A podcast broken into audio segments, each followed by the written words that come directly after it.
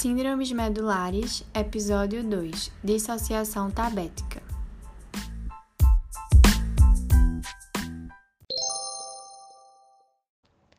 A dissociação tabética é uma das síndromes clínicas menos comum e a sua incidência é menor que 1%, sendo mais frequentemente diagnosticada em homens que em mulheres.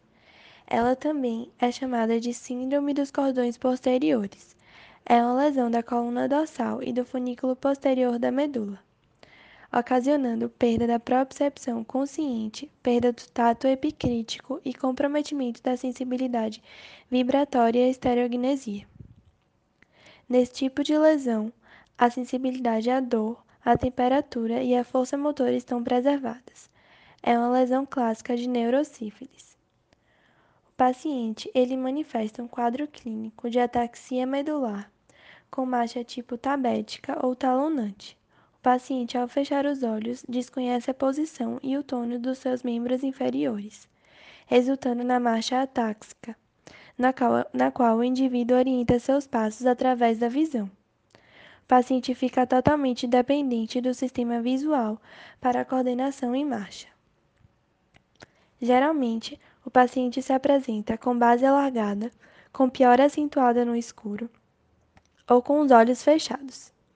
Os passos são altos, com arremesso de pé, que bate com força no solo, olhar fixo em direção ao chão, a fim de compensar a visão.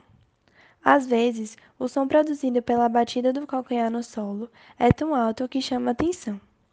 Historicamente, ela é conhecida também como marcha tabética, em alusão aos pacientes com tabes dorsalis, sifilítica.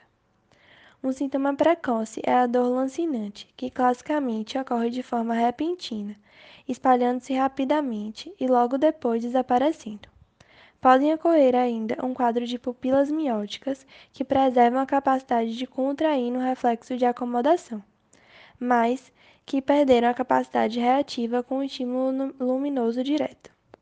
Juntamente a esse quadro, poderá haver a disfunção esfincteriana é importante citar também o quadro de incontinência urinária, sendo consequência da lesão das vias descendentes.